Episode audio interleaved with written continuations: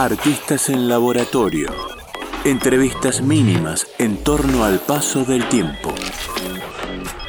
Radio Yupa. Cultura y Patagonia.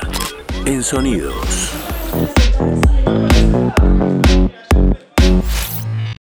Hoy vamos a conversar y nos vamos a trasladar a la ciudad de Córdoba, a esas tonadas y esas sierras.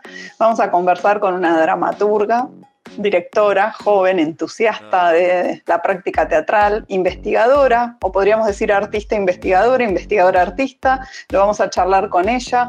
Eh, es becaria del CONICET, viene desarrollando su doctorado en la Universidad de Córdoba, es docente y, una gran impulsora de un, desde el 2014 de un grupo de teatro independiente que se llama Lo Culinario Teatro. Así que tenemos mucho para charlar con Lo Marín.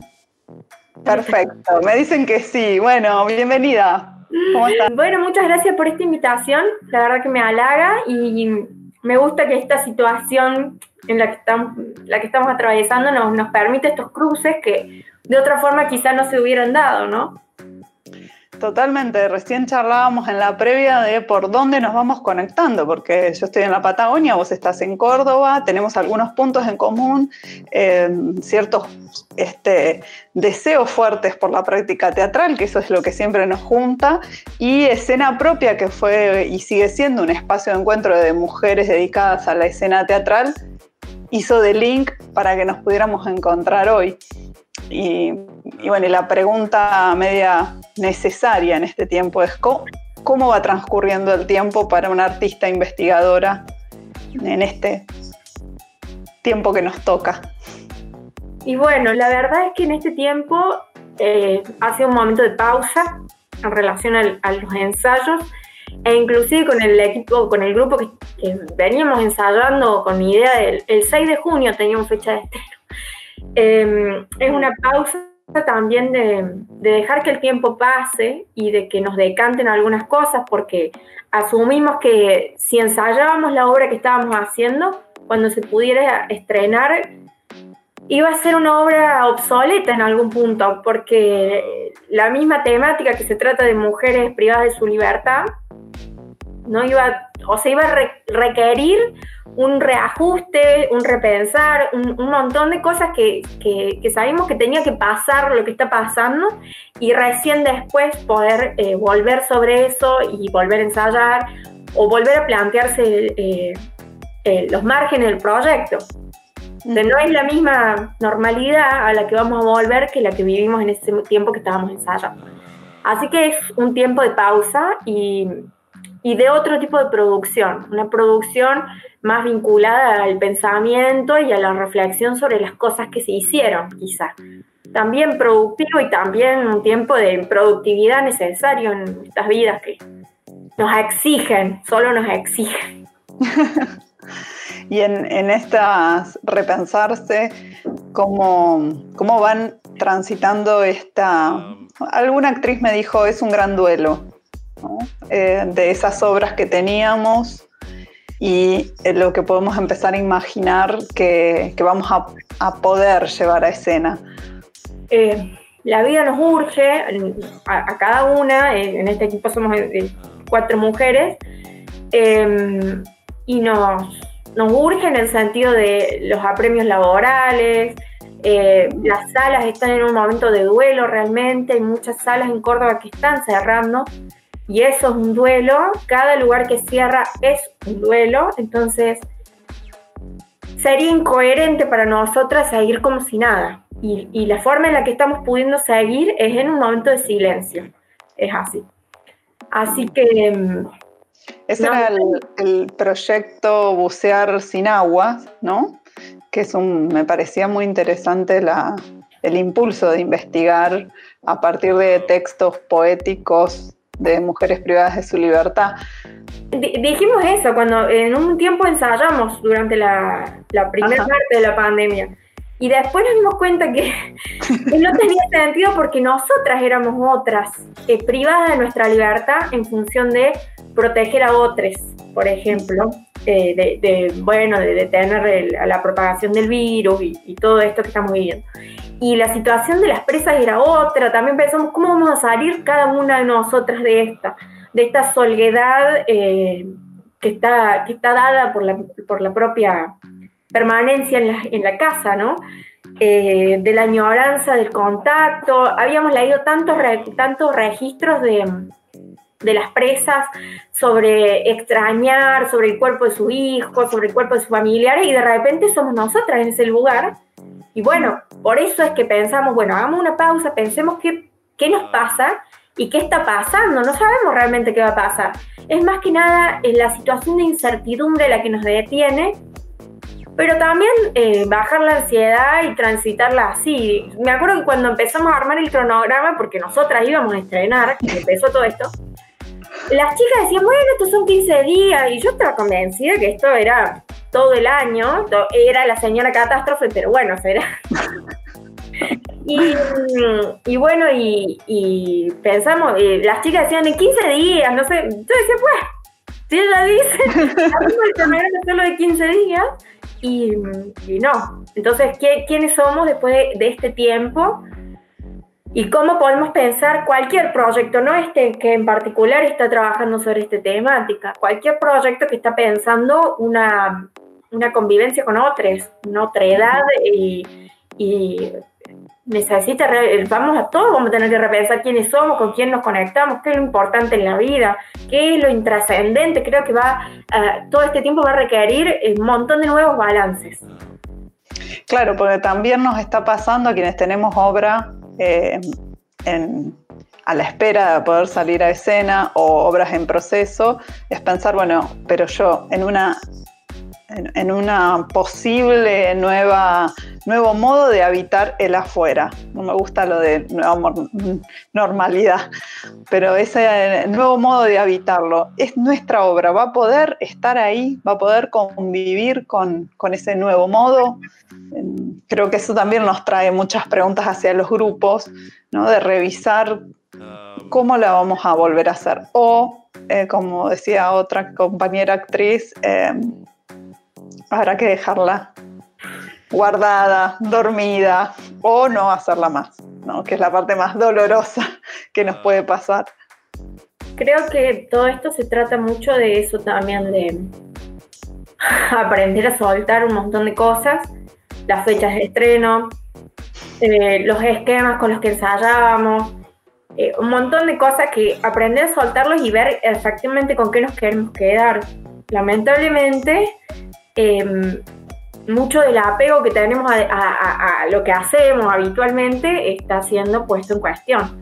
Entonces, eh, va a ser un poco eso, digamos. La, con otra compañera estábamos pensando, ni esta, no lo estábamos ensayando, estábamos en el momento de pensar y era una obra encerrada en un baño, una sola, entonces todo, o sea, todo vamos a tener que pensar de nuevo. Entonces, quizá esta obra nueva em, que no tiene nombre, es un proyecto muy, muy embrionario, eh, tiene mucho más que ver con lo que nos está pasando ahora que, lo que inicialmente pensamos en febrero o en diciembre, no recuerdo cuando nos juntamos, es como otro eh, reubicarnos. Y también será eh, los sentidos que una obra tenía antes de este proceso de pandemia y ahora son otros. ¿Qué lecturas vamos a hacer de nuestras propias producciones? ¿Qué, ajustes? Porque bueno, las obras no tienen por qué estar iguales a como las estrenamos. ¿Qué ajustes vamos a necesitar? ¿Qué nuevas resonancias van a producir las obras? Y ser un espectador abierto a que eso pase, digamos, olvidar los viejos, o sea, dejarlo ir a los viejos sentidos que tenían y que aparezcan los nuevos.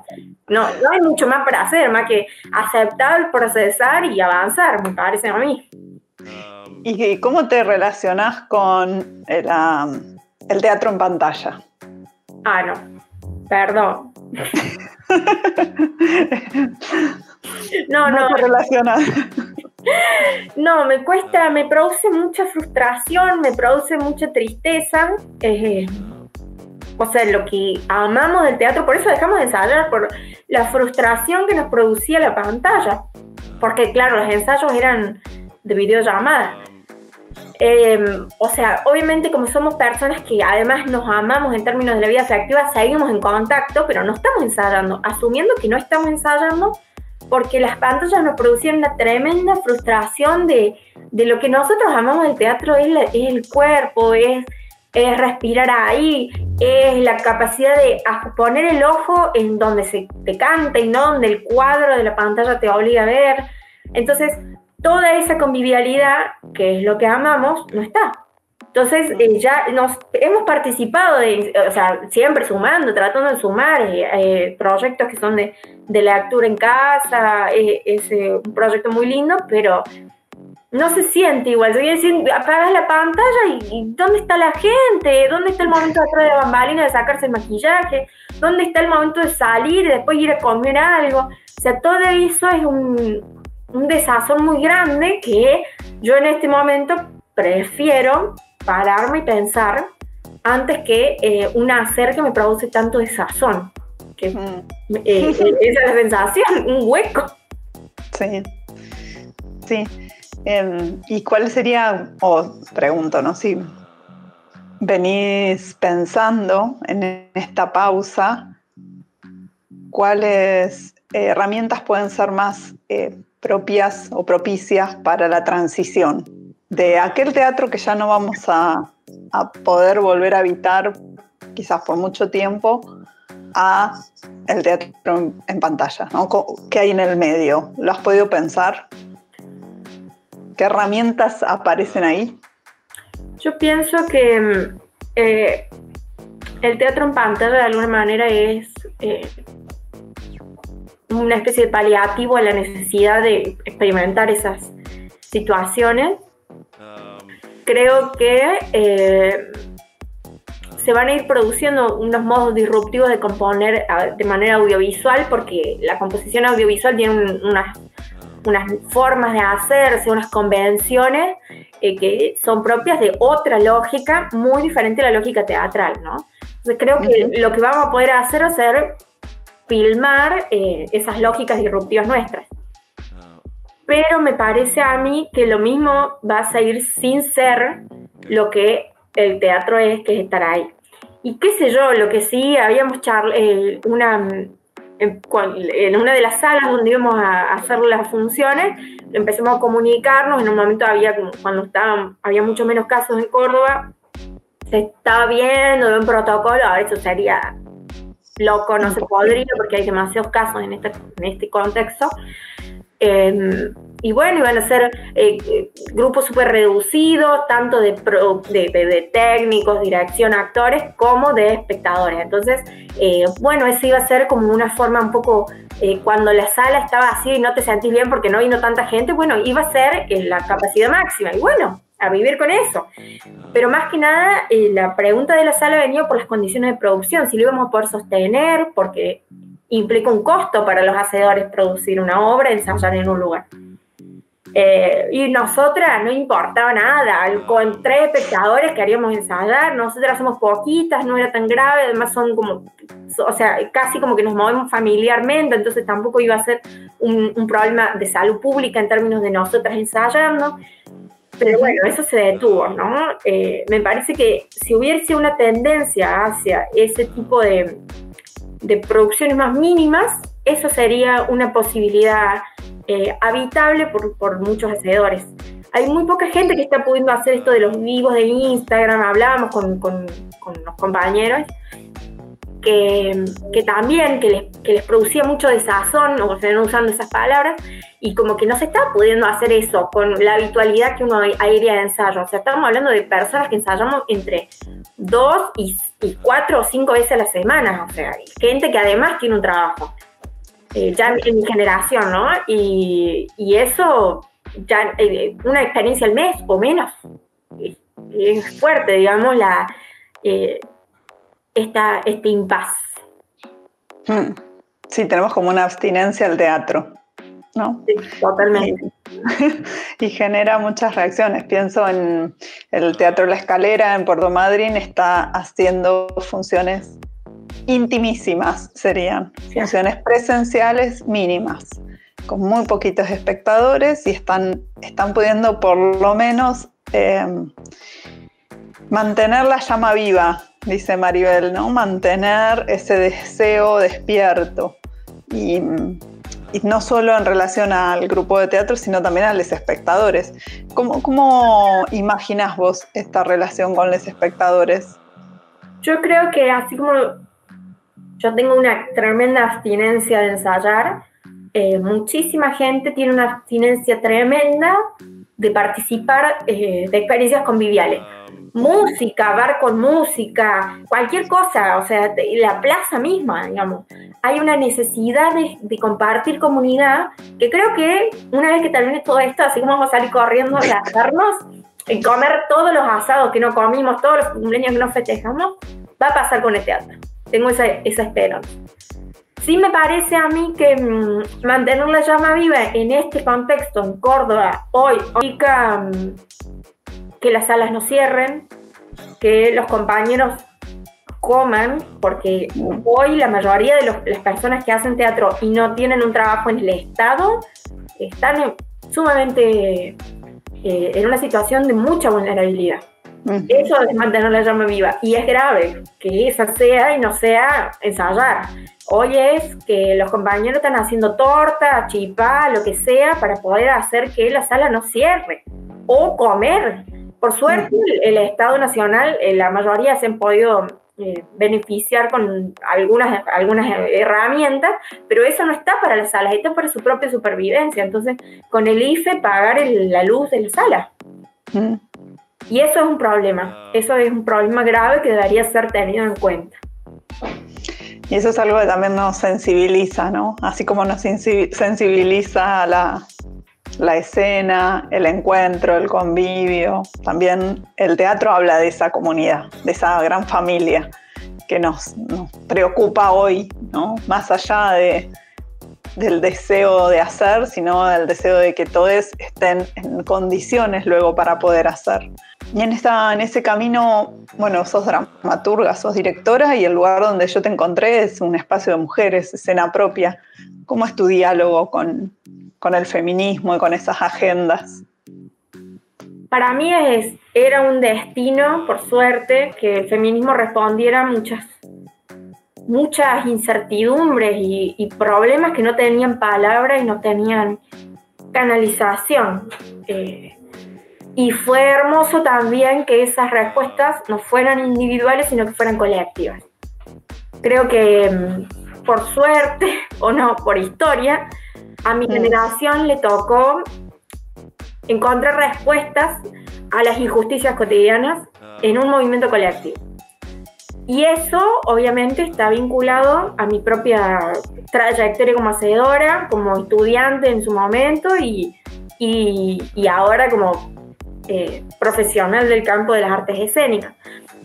Entonces, eh, se me hace inescindible pensar en esos términos para pensar las obras, para pensar los equipos con los que trabajamos, para pensar el lugar donde vamos a presentar la obra, a quién vamos a llamar para que nos haga la prensa, a quién vamos a llamar para que nos haga eh, distintos materiales. Eh, o inclusive para pensar mis propios marcos teóricos como investigadora. O sea, yo en una charla que tuvimos con las chicas de escena propia que hablaban de la bibliografía, yo decía, chica, yo me pongo, termino el trabajo y cuento en la bibliografía cuántas mujeres me di cuenta de que estaba poniendo y cuántos varones. Igual ya eso ya, una ya encuentra quiénes son las maestras teóricas que, que la contienen.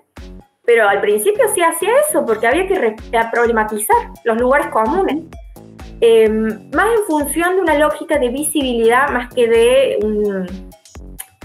em, una eh, imposibilidad de aceptar a lo, a, lo, a, lo, a lo que tenga que ver con los varones, sino como, bueno, ¿qué estamos reconociendo? Porque eh, a veces simplemente es un acto de, de, apagarle la luz. O sea, yo pienso mucho en feminismo en, términos de la escena. O sea, ¿dónde pongo la luz como directora y dónde, la, y dónde no? Y eso pasó todo el tiempo. Vos podés tener un montón de actores haciendo cosas.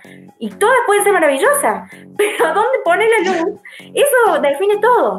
Entonces, y, en, eso, ¿qué, ¿qué, encontrás en tu campo de investigación? Porque tu investigación, tu beca de doctorado va por eh, la investigación de la, del teatro en Córdoba, ¿no? Sí, mi investigación... Eh, tiene que ver con la dirección teatral eh, de una generación que sería mayor a mí, que serían muchas personas que también me enseñaron a mí a, ser actriz o eh, directora.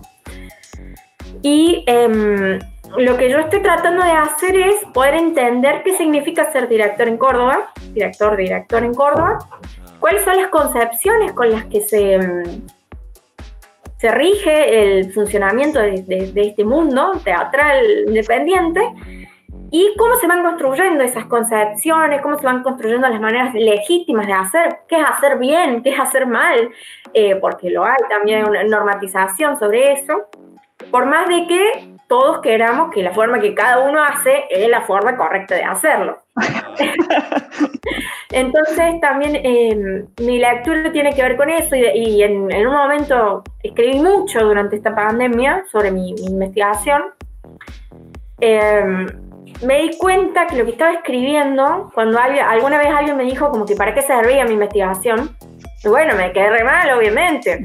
Pero en, un, día estaba escribiendo y me digo, estoy escribiendo algo que en este momento está prohibido. Y que no sabemos cuánto tiempo más va a estar prohibido y tampoco nadie había registrado esas formas de hacer, que son particulares especiales, ancladas en este territorio, no estaba eh, etnografiado, digamos, registrado en esos términos de prácticas. Y bueno, bueno, yo aporto esto. Eh, otras cosas también espero aportar, pero además estoy aportando algo que en este momento eh, se merecía una documentación.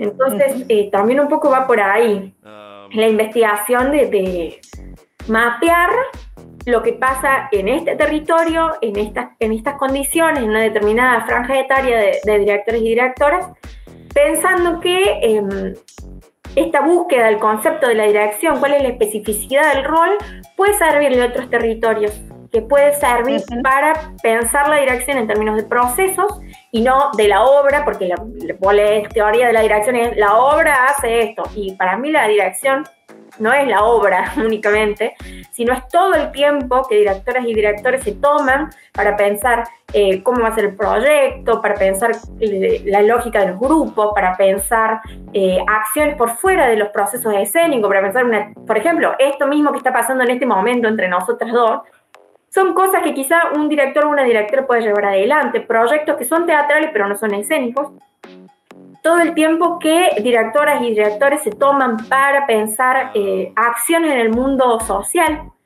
Entonces, si solamente vemos las obras, estamos desmereciendo toda esa cantidad de tiempo que eh, estos agentes del campo teatral se toman para hacer un montón de tareas que hacen al campo teatral y que hacen a cómo el campo teatral irrumpe en lo social. Súper interesante porque es ponerle un foco al proceso completo, ¿no? a, la, totalidad de un proceso de dirección que, que, sería un proceso de creación donde hay una parte dedicada al proceso de dirección, pero también hay una parte del proceso creativo que hacen las actrices, los actores, el, equipo técnico, ¿no? todos los que intervienen en este gran acontecimiento que es este, llevar adelante un, una propuesta teatral. Hay, hay, algunos aspectos que me sorprendieron profundamente, que en este momento lo que, lo que he estudiado tiene que ver como eh, cuestiones más de contextuales eh, de la dirección, por ejemplo la formación, como, como, o, contextuales históricas y sociológicas quizá, y eh, dos cosas, voy a mis, mis, dos titulares. Y si les gusta, busquen en Google y me leen, porque es una cosa que se desarrolla con, con, con bastantes páginas.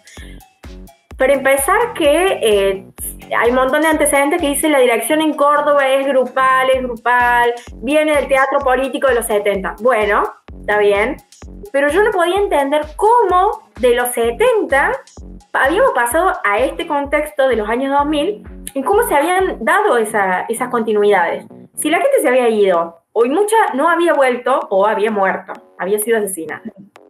Entonces, ¿cómo era posible que marca un punto en los 70 y de repente en el año 2020 está pasando, o sea, pasan 50 años? ¿Cómo se daba ese puente? Entonces, eh, una parte de, mi investigación fue tratar de entender eso. Y eso lo encontré con aspectos de la formación. ¿Por qué? Porque pues, sí, había muchas personas que habían vuelto del exilio, habían ingresado en la universidad y habían enseñado. Pero había otras cosas que eran importantes y yo descubrí esto de que el carácter em, eh, de, de, experimentación, el carácter experimental del teatro independiente en Córdoba y su vocación de grupalidad estaban relacionadas a los festivales y a todos los momentos de festejo que tenía el teatro. Mm. ¿Por qué? Porque no solamente se aprende en la universidad o en un taller a ser eh, un miembro del mundo teatral, sino que se aprende en otras instancias informales que tienen eh, informales y formales, porque participar con una obra en un festival es una instancia formal, pero todo lo que tiene que ver con la organización de los momentos de encuentro era algo que, se, que es lo que los maestros que volvieron del exilio le enseñaron a estos nuevos. Chicos, organícense y hagan cosas. es el gran tópico que tenía mucho que ver en los 80, cuando ellos volvieron, con organizar festivales. Esos festivales fueron bisagra en la historia del Teatro de Córdoba, eh, eh, muy importantes, algo que quedó marcado no en la historia solamente en la memoria colectiva de los accedores, sino en la memoria colectiva de la ciudad de personas que tienen 60 eh, años y recuerdan eh, un festival que vivieron en el año 84. ¿Por qué? Porque fue un hito democrático. Entonces ese valor democrático del teatro como espacio de fiesta, de encuentro, y que la democracia y los derechos humanos no solamente eran eh, los juicios y el duelo, sino la fiesta, y esto lo han desarrollado otros investigadores en relación a, además a lo social, a lo que la, la, ciudad siente, yo lo pienso desde el lugar de los hacedores. Entonces, cómo los hacedores aprendieron a reunirse, organizar cosas y, eh, compartir. Y que eso fue lo que los hacedores eh, viejos le enseñaron a estos que eran jóvenes en los años 2000 y que esos jóvenes eh, nos enseñaron a nosotros. Y que es algo que para mí es la marca también de, de la comunidad teatral cordobesa. Una, una tribu aguerrida se organiza para reclamarle al Estado y hay, ejemplos claros de, los últimos años de cosas que la comunidad teatral se puso en la vanguardia de cosas que no eran solo para la comunidad teatral. Eso sería una de las, de las cuestiones así que me parece súper interesante que apareció. Y que apareció, lo digo porque no es que yo dije, ah, esto es así y me fui a, a chequearlo, sino porque en los relatos de los directores y las directoras aparecían estas experiencias como momentos iniciáticos. Decían, y nos juntamos con un, grupo y nos fuimos a la sierra y ahí organizamos una jornada de dramaturgia. Eh, eso contó Jasmine Sequeira, por ejemplo. O em, lo que habían vivido en el marco del festival como obras que los habían marcado para siempre. Entonces, para mí, esas, esas instancias. Eh, forman parte de esa trama, esa trama de, la historia que vamos, que vamos reconociendo que somos. Entonces ellos le reconocieron como algo importante, distintas personas. Entonces fui a eso, vamos a ver qué, qué fue lo que pasó. Muy, muy bueno ese recorrido para entender esos puentes también, ¿no? Y cómo a partir de una pregunta eh, empieza el campo de la investigación a buscar, buscar cómo darle respuesta a esa primera pregunta de qué pasó entre el 70 y toda esa trayectoria, ¿no? Y este tiempo. te escuchaba y, hablas de territorialidad y hablas de, Córdoba, ¿no? Esa particularidad. Eh, ¿Cómo mirás la vinculación de las ciudades con un centro tan fuerte como Buenos Aires? Bueno, otra parte de mi trabajo es pensar cómo son esas resonancias en los años 70, eh, Córdoba estaba mucho más vinculada con Latinoamérica que con Buenos Aires. Entonces, había muchos intercambios, de hecho, las personas se exiliaron hacia esos contactos, ¿no? Se fueron a Venezuela, se fueron a México, y, mm, esos vínculos después también se retomaron en los 80. Hoy tiene otro funcionamiento. Eh, creo que el Teatro de Buenos Aires, yo, ah, esto otro me parece que, que acaba, yo cuando fui a hacer mis entrevistas, pensé que los maestros, o sea, yo le preguntaba, bueno, ¿quiénes son tus maestros? Y mm, pensé que me iban a salir todos maestros de Buenos Aires, que algunos de acá y todos de Buenos Aires. Y eso no pasó. Ah. Y entonces dije, ah, yo me, esta es la imagen para mí que describe eh, las, las vertientes de las que se alimenta el río eh, cordobés. Em, creo, eh, imaginemos un, altarcito, un altarcito de esos bien, bien híbrido, donde tenés una estatuilla cristiana, una piedrita, o sea, una cosa así bien heterogénea. Bien ecléctica llena de objetos eh, dotados de un valor simbólico muy fuerte, pero todo bien distinto, todo de estética distinta, un, quilombo, digamos. Eso, eso para mí, eh, esos fueron los maestros que se recuperaron. Se recuperaron cosas europeas, eh, tendencias europeas, se recuperaron maestros de Buenos Aires, se recuperaron muchos muchos maestros de Córdoba y también se recuperaron no solamente eh, gente que tenía una trayectoria, una edad, una jerarquía en el campo teatral, sino también muchos pares. Y eso fue muy interesante, que muchas mujeres directoras recuperaron como maestras a sus propias pares, a sus propias compañeras actrices. Eh, y eso, eso fue para mí fue impresionante de verlo. Eso fue eh, darme cuenta que la tesis tenía una dimensión feminista que yo no había notado. Entonces, estas directoras que hablaban de feminismo, bueno, pero del, dicho al hecho hay mucho trecho, pero de ahí es cuando ves que eh, si yo referencio a una amiga como mi par, que detrás de la bambalina me dijo un secreto, un secreto en términos de algo que ella había conservado como algo que me iba a funcionar en escena y lo compartió conmigo, es mi maestra. Entonces, pensarlo desde ese lugar es darle valor a lo que en el teatro, en el mundo teatral, no suele tener valor. Esos mm. intercambios eh, no sé si la palabra sería doméstico, pero todo eso que forma parte de, de las tramas invisibles, de lo que no está puesto adelante con la luz. Es esto mismo de la luz, o sea, ¿dónde ponemos la luz? Bueno, las directoras, al mencionar a sus propias amigas como maestras, sacaron la luz de los grandes nombres masculinos y la pusieron en sus amigas, en sus pares, en sus compañeras de vida y de creación. Y para mí ese ejercicio es un ejercicio feminista, pero también es un ejercicio eh, de multiplicar, de, heterogeneizar eh, los maestros, las vertientes, los lugares de valor y, de, fuentes de conocimiento teatral. Pues está buenísimo lo que comentás porque es como un mapa de, de mm, las prácticas feministas puestas en la vida cotidiana, de nuestras prácticas, de nuestros haceres. Y también me gustó mucho los lugares por donde transita eso, porque justamente vos decís en el detrás de escena un secreto, que tiene que ver mucho con las dinámicas del feminismo, de las mujeres, las mujeres diversas, de los espacios de encuentro vinculados a, lugares particulares, como pueden ser rincones de una, casa, eh, ¿no? Eh, trastienda me sale como palabra, ¿no?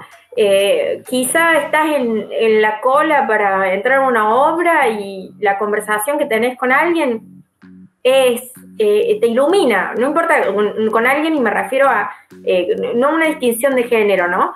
Pero cómo valoramos esa conversación eh, es diferente, es diferente cómo, quién, luego esas, esos intercambios de trastienda, quién los puede reconvertir en cosas públicas de, de valor, por ejemplo, presentar mi obra en tal sala, y quiénes es mucho más difícil que las reconvirtamos o sea, puede ser lo más brillante del mundo en esa cola, en esa charla, pero de ahí a que te, que te pongan la luz, si son mujer, es bastante más difícil que si son Totalmente, sí. Em, muy buenas esas metáforas y trastienda me encantó. Me parece que sí, que hay mucho de trastienda, mucho de entretelón de, de, esos otros espacios de intimidad también, que, que permite el lugar de la confianza también de las mujeres, que, en otros ámbitos siempre ha sido muy castigada, ¿no? Como no autorizada a hablar, no, no dándole voz, desmereciendo la opinión de las mujeres. O sea, el ámbito teatral ha sido también, eh, y en algunos lugares lo sigue siendo, muy patriarcal en ese aspecto, ¿no? Los maestros que no se los puede discutir, que no se, que establecen qué está bien, qué está mal, ¿no? que normatizan una práctica creativa. Sí, totalmente. Creo que eh, algo que mi generación se puede permitir es cuestionar. Totalmente, sí. ¿Y vos pensás que esta insólita pandemia que nos, nos tiene atrapadas ha cambiado tu manera de ver el mundo, de ver el teatro, de habitarlo? Creo que más que nada de valorarlo. Em, creo que eso, o sea, las obras que no vi, igual. Em, y creo que tiene que ver con eso, con el valor de los encuentros. Creo que estamos todos con un deseo muy profundo de encontrarnos y, y eso es el convivio mismo, estar reunidos en un espacio juntos y pudiendo poner el cuerpo, poner el cuerpo aunque sea sentada en, la grada con la iluminadora, que vemos la obra, eh, pero me parece que, que tiene que ver con eso, con, con añorar y valorar. Eh, creo que hay como toda una cuestión contextual de, condiciones de producción, de vulnerabilidad de las artes escénicas que también se ha puesto totalmente eh, eh, exaltado el problema de la cultura en esta ciudad y que requiere una solución ya, es, es, urgente, esto es urgente realmente porque las salas están cerrando, ya cerraron dos salas en la ciudad. Hay, eh, no, tengo el número ahora, pero hay entre 40 y 50 salas en Córdoba y que cierren dos es un montón. Salas que, alguna, una más nueva, que Espacio Urda, y otra mucho más vieja que era mm, eh, Bataclana, y, es gravísimo, porque se pierden estéticas, porque se pierden espacios donde transformamos lo sensible de esta ciudad. Y, mm, por ahí a mí me sorprende porque la, la Córdoba que yo vivo desde siempre es la Córdoba esta de lo contrahegemónico. Y eso solamente va a existir si está en estos lugares. Si no, la única Córdoba que van a conocer todo, inclusive el propio Córdoba, es la Córdoba de las campanas. Entonces, si, si, queremos que Córdoba sea lo heterogénea que es, necesitamos que estos espacios existan. Muy gráfica tu, tu explicación, absolutamente, sí. Y en esto estamos, creo que todas las provincias con una problemática similar, eh, reuniéndonos, fortaleciéndonos como colectivas y colectivos de, la práctica escénica, del teatro, de las, de las artes y de la cultura. Y, es una emergencia, sin duda, sí. Em, es un lugar a donde nos, nos coloca esta pandemia para, para repensar también cuál es nuestro rol. ¿no? Eh, creo que eso, en eso lo ha puesto en un muy primer plano el lugar fundamental que tiene el campo artístico y el campo cultural para soportar situaciones como estas, para toda la comunidad y para que no perdamos eh, un poco lo que vos decías, ¿no? Como esas eh, improntas estéticas, modos, formas de habitar tu ciudad, de habitar tu pueblo, de habitar tu barrio. Si, no podemos sostener la cultura o las prácticas de estos campos, eh, todo eso se pierde y nos volvemos maquinitas de televisión. Sí, o realidades mucho más chatas. Eh, menos, menos diversidad en la vida misma, menos diversidad de experiencias. Si algo nos ha mostrado la pandemia es que las cosas que podemos hacer son muy limitadas. O sea, ah. prácticamente mis días son levantarme, eh, ordenar la casa, trabajar y después eh, irme a dormir. O sea, eh, todas las otras cosas que mi vida eran no están en este momento. Mm. Y bueno, obviamente que eso se extraña un montón, pero creo que todos estamos extrañando la diversidad de la vida misma, la diversidad de las cosas que hacíamos para no producir nada, que eran ver a la familia, ver a los amigos, salir a, dar una vuelta, no te digo a consumir como un acto de la lógica económica, lo que sea. Entonces, toda esa diversidad de tareas que no producen nada, eso, la vida misma es, y no está en este momento. Entonces, también valorar eso y valorar que eso es...